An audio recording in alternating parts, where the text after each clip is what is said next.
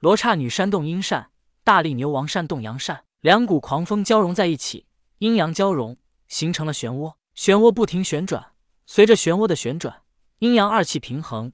原本因为罗刹女扇动阴扇带来的狂风暴雨也消失不见。罗刹女疑惑，她本体为阴扇，而她感觉到大力牛王手中的阳扇也只不过就是法宝，而且因为她本体为阴扇，她还感觉到大力牛王手中的阳扇只不过是仿制的芭蕉扇中的阳扇，这阳扇根本无法与他本体的阴扇相提并论。但是此时他们二人却是旗鼓相当。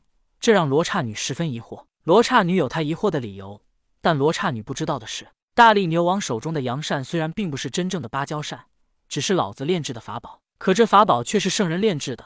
以老子的炼气水平，加上他圣人修为，当然，这些并不是大力牛王的阳扇能与罗刹女的阴扇保持平衡的理由。最主要的还是罗刹女虽然是阴扇化身，但他并未完全炼化阴扇，再加上阳扇是老子炼制，可以说自红军消失之后。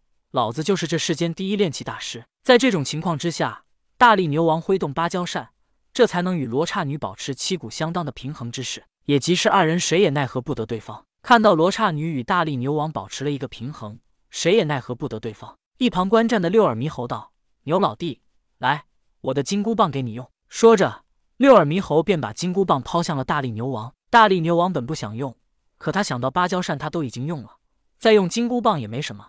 反正先打败罗刹女再说。大力牛王接过金箍棒，扑向了罗刹女。罗刹女没有什么趁手兵器，几个回合下来，大力牛王一棒就要打在罗刹女头顶。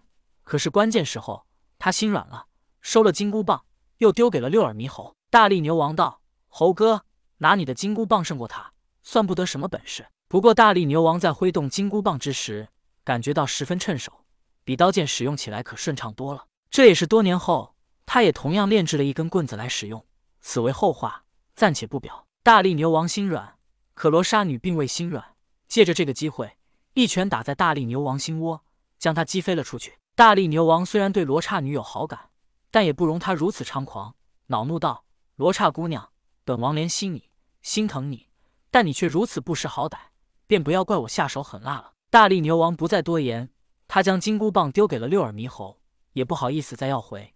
但通过刚才的战斗，他了解了更多。于是他现出本体大白牛，而在他身旁，芭蕉扇的阳扇不停的挥动着，罗刹女也不停的挥动着芭蕉扇阴扇，二人就这么保持了一个平衡战斗。但是当罗刹女摇动芭蕉扇之后，随着她一次次摇动，她对芭蕉扇的控制越来越纯熟，再加上她本体便是芭蕉扇。可是大力牛王则不同，他使用的芭蕉扇之中的阳扇，只是老子炼制的法宝，所以这就导致他在使用之时。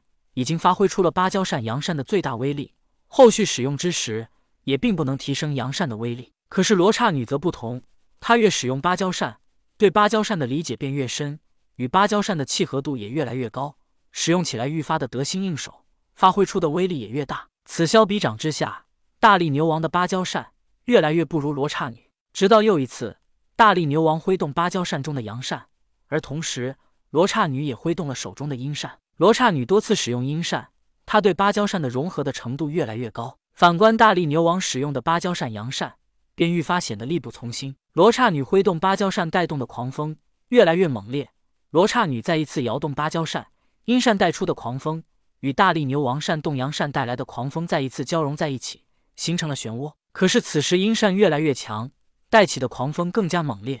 已经压制住了大力牛王阳扇带起的狂风。当大力牛王与罗刹女二人中间的漩涡消失，但阴扇带起的狂风还并未完全散去，朝着大力牛王飞去。大力牛王的本体在狂风之下不停摇晃。就在此时，六耳猕猴突然想到他的乾坤袋里还有童天交给他的震天剑，这震天剑也是童天吩咐要交给大力牛王的。想到此处，六耳猕猴从乾坤袋里掏出震天剑，大声道：“牛老弟，这根震天剑也是老爷让交给你的。”接剑，说着，六耳猕猴便把震天剑抛向了大力牛王。